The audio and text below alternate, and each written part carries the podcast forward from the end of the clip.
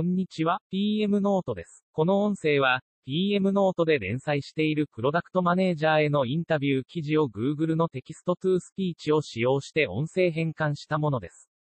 それでは始めましょう。今回は、株式会社 ST の PDM である中村さんにお話を伺いました。中村さんは、学生時代に IPA の未踏プロジェクトに採択されスーパークリエイターに認定された後に、三菱地所に入社し約1年で不動産テックスタートアップの立ち上げに参画され、現在に至ります。キャリアの歩み方がとてもユニークで、大多数の人は選択しないけど結果的に賢い選択をされていると感心させられます。スタートアップの日常が垣間見えるエピソードも多く、組織もプロダクトも急速に成長していく中で体系化や個人のスタンスの変化が求められている中村さんのお話は参考になる方も多いのではないでしょうか。テーマ1、不動産テックで不動産オーナー向けプロダクトの PDM。質問です。まずはご自身の仕事について教えてください。不動産テックの会社である株式会社 ST で ST プロのプロダクトマネージャーをしています。不動産テックの中では住宅系が多いのですが、不動産といってもビルや商業施設や物流倉庫など様々種類があります。その中でも ST はオフィスビルをメインで扱っている会社です。オフィスビルの賃料など詳細情報は一般的に公開されておらず、不動産のプロであってもあまり知ることができない状況がありました。ST プロは、不動産のプロ向けにオフィスビル情報を提供するためのプロダクトです。現在は、大手企業向けにサービスを展開しており、不動産オーナー様がメインのお客さんとなっています。弊社には、ST というプロダクトもありますが、こちらはオフィスを借りたいテナント企業さんと不動産仲介会社をつなぐプラットフォームとなっています。質問です。競合となる企業やプロダクトは存在するのでしょうか？伝統的な不動産事業者がオフラインで情報交換をしているという意味では、その召喚集自体が最も強い競合と言えるかもしれません。ただ、ST プロのようなウェブで大規模に非公開データを提供するサービスという観点では、目立った競合は少ない状況となります。というのも、住宅であればほとんどの人が賃貸を経験していて家賃や諸費用をイメージしやすいと思いますが、オフィスは本当に業界の人しかわからない特性がありスタートアップでも扱う企業がいないというのが現状です。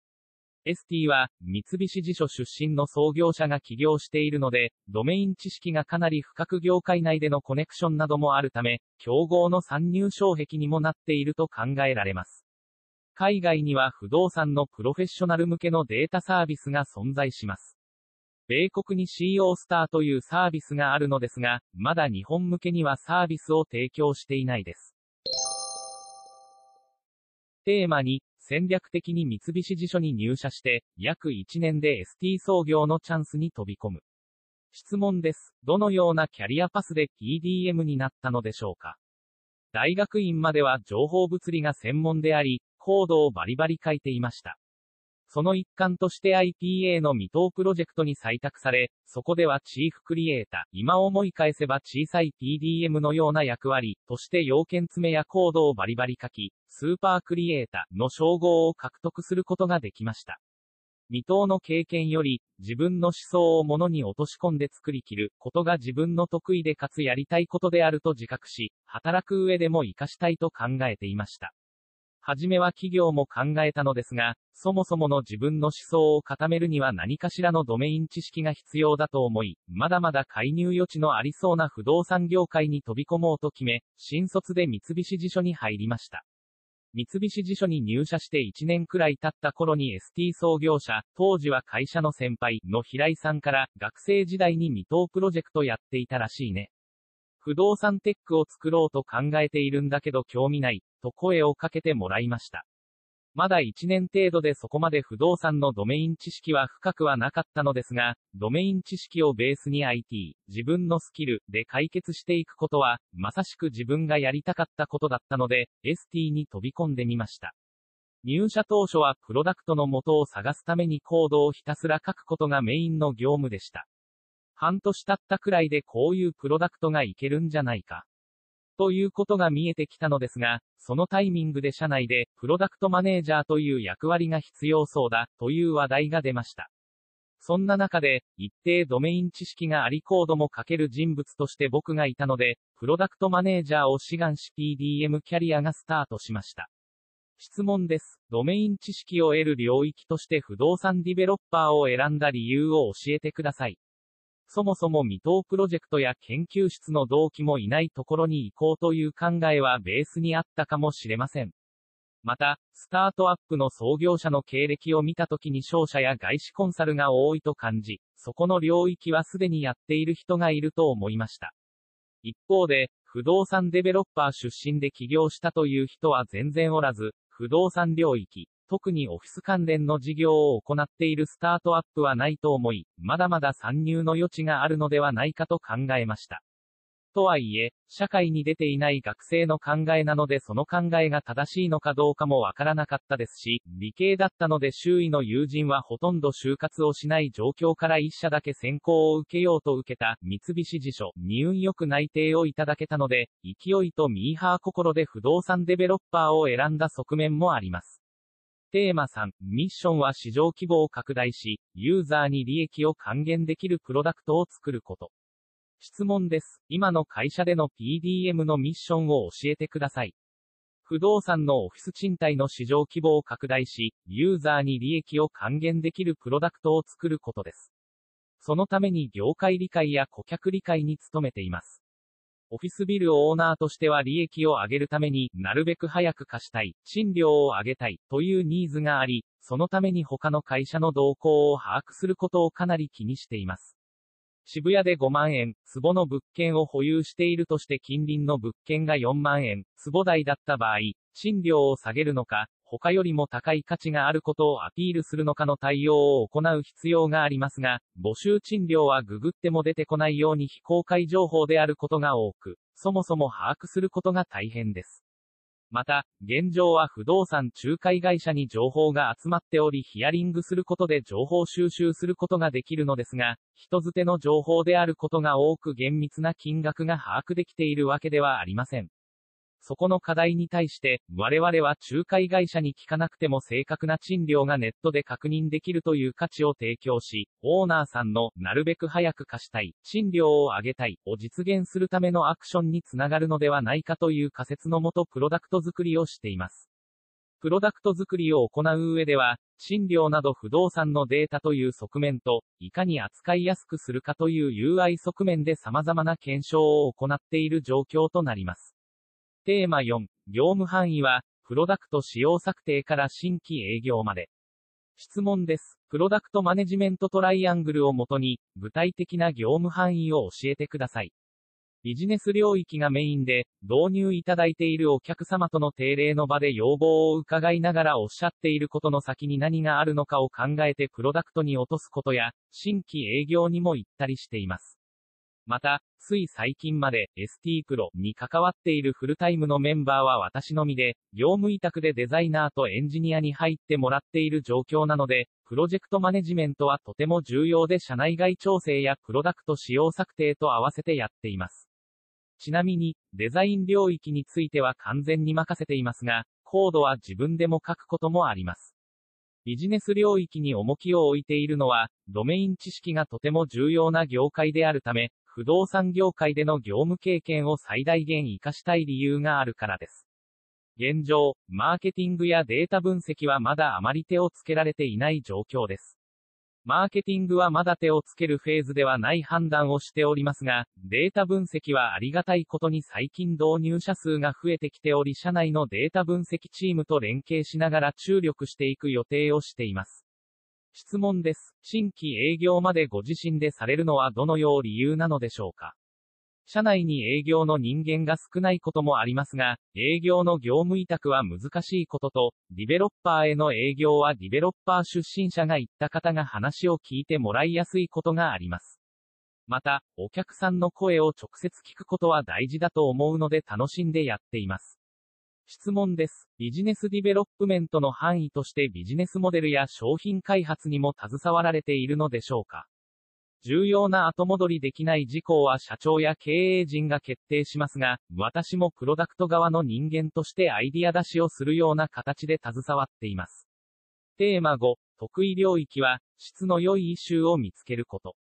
しかし、体系化が課題。質問です。プロダクトマネジメントを行う上で得意なことは何ですか？質の良いイシューを見つけることは得意です。言語化できていないので勘のような状態ですが、この機能が必要だとか、この売り方が良いのではないかという提案が運よく当たってきていて、チームからも信頼を得ていました。しかし、今後のチームのフェーズや個人の成長としても、このままではスタートアップに求められる成長スピードには追いつかないと感じており、集団の中で合意形成しながら意思決定を進めることや僕の意思決定の判断基準やイシューの見つけ方を体系化して僕以外の人がやっても同じようにプロダクトを成長させられるようにしなければいけないと考えています。やはり一人のアウトプットには限界があるので、チームでいかにアウトプットを最大化できるかが重要であると考えています。テーマ6、企画の仕方は、ホワイワットをチームに持ち込み、みんなで話し合ってハウを決める。質問です。どのようにプロダクト開発の企画をしていますか ?2 週間サイクルのスクラム開発でプロダクト開発をしているのですが、議事録や様々な資料を読み込みながら頭の中で課題を洗い出していき、整理した上で次の内容をドキュメントにまとめて言語化します。解決したいユーザーの課題、解決したい自社の課題、なぜそのような課題が生まれているのか、現状どうなっているのか、それをスクラム MTG に持ち込んで、解決方法やアプローチ、実装方法、デザインなどをみんなで話し合って決めます。2週間で取り組む課題は多くて2つで、各課題に紐づくイシューを MTG の中で洗い出して、10個くらい開発していくイメージです。テーマ7、マイルールは、即レスと怒らないでコミュニケーションを円滑に。質問です。行動指針や大切にしているマイルールはありますか？即レスを徹底しています。背景としては、チームメンバーは業務委託で関わってくれていて日中は作業できない方が多いので、僕が夜の返信を怠ると作業が遅れてしまうことになります。1年間 PDM をやってきて、ビジネスだろうが開発だろうが何事においてもコミュニケーションが最も重要であると感じています。これ申し訳ないから聞けないな、といったことや、大した問題じゃなかったのに放置しちゃった、といったことでことで大きな問題に発展することを今まで経験したり聞いたりしていたため、そういったことがないようにコミュニケーションを円滑にすることを行動指針としておいています。また、怒らない、ということも意識しています。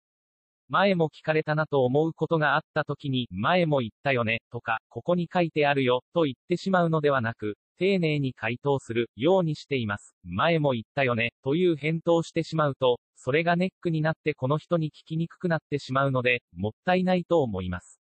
質問です。他にコミュニケーションで大切にされていることはありますか？開発チームにビジネスの状況を伝えることも大事にしています。ただ Slack に流すだけではなく、定例の場などで口頭で伝えるようにしています。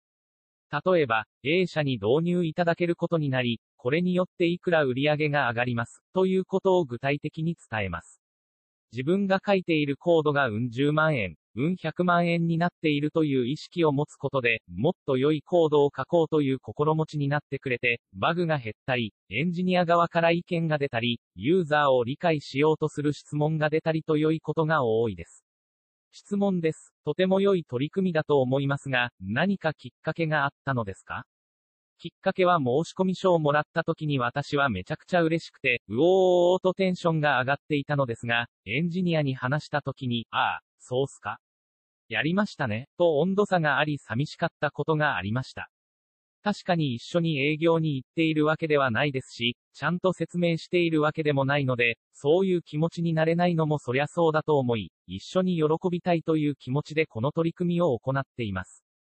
結果として今では売上が上がるたびに打ち上げを行い、同じ温度感で喜び合っています。テーマ8、コミュニケーション直後は GitHub のコミットが増える。質問です。業務上関わる人たちといいチームを作るために取り組まれていることはありますか？やはりコミュニケーションを大事にしています。ワンオン1後や打ち上げ後は GI ハブのコミットがめちゃくちゃ飛んでくるというのがあり、コミュニケーション後はモチベーションが上がるというのを実体験から感じています。業務委託の方が多かったり、リモート環境の中だからこそ、余計にそのような機会の重要性は増していると感じています。その中で、エンジニア一人一人学生だったり会社員だったりとバックグラウンドが異なるので、その人ごとにアプローチの仕方を変えるようにしています。例えば、学生なら研究室の相談に乗ったり、年上の方なら教えてくださいのスタンスで接するなど、エンジニアとして扱うのではなく人として接して友達になるというアプローチをとっています。その方が私も楽しいので、質問です。ワンオン1を行う上で工夫されていることはありますか？ワンオン1をあえて定例化しないというのは工夫している点かもしれません。定例は定期的にやるべきものだと思うので、例えば月次でユーザーの行動ログをモニタリングするといったようなことは定例でやるべきだと思いますが、通常の会議や MTG は必要な時にやるべきであると考えております。ワンオンワンにおいては、期待するアウトプットが出ている方とはワンオン1を週1で行う必要はなく、作業に集中してもらった方が良いですし、なかなかアウトプットが出ていない方とは週2回行ったりしています。テーマ9、体制拡大を見据えて感情コントロールが課題。質問です。PDM に関する悩みはありますか？自分に対してですが、感情をコントロールすることに課題を感じています。社内でのやりとりの中で、経営層との距離がかなり近いこともあり自分の意見を通すためにダダをこねることや、メンバーから、ちょっと厳しいです。と言われても、スタートアップだし、いける。いけると押し通してしまうことが多く、もっといいやり方はあるんだろうなと感じています。また、これから人を増やしていった時に、今のやり方でグロースするかというとしないやり方だと思っています。リクルートとか大企業で PDM をしている人の話とか聞いてみたいですね。テーマ点、おすすめの本は、企業の科学。質問です。駆け出し PDM に向けて、まずはこの本を読むべし、というおすすめの本はありますか？一企業の科学。私自身、自分でプロダクト作って起業したいと考えていて資金調達を試みたこともありました。よくプロダクトマネージャーはミニセオと言われますが私は賛成派で、当時資金調達しようとした時にかなり色々なことを考えたのですが、その経験は今に生きていると感じます。経営の観点からプロダクトマネジメントを考えることは参考になるのではないかと思うのど読んでみるといいかもです。通ハイアウトプットマネジメント、ハイアウトプットマネジメント。最近の課題図書で、まさしく子からチームへの転換期の壁にぶち当たっている PDM の方におすすめです。チームのアウトプットの重要性とその最大化について学ぶことが多く、読んでおいて損はない本です。最後に、中村さん、アットマーク中村アンダーバーマサの、のお話はいかがでしたか？IPA 未踏スーパークリエイタの経歴を持って三菱地所に入社されるという意思決定の裏側にある企業を見据えた戦略的思考にはとても感心させられました。また、メンバーが生産性高く働けるためにコミュニケーションを非常に大切にされているお話やコミュニケーション後はエンジニアの GitHub のコミット量が増えるといったようなエピソードは参考になったのではないでしょうか。他のインタビューもぜひ聞いてみてください。PM ノートではインタビュー対象者を絶賛募集中です。この記事をお読みのプロダクトマネージャーでインタビューさせていただける方は、PM ノートのツイッターアカウントなどからお気軽にご連絡ください。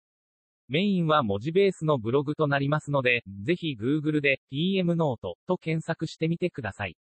またお会いしましょう。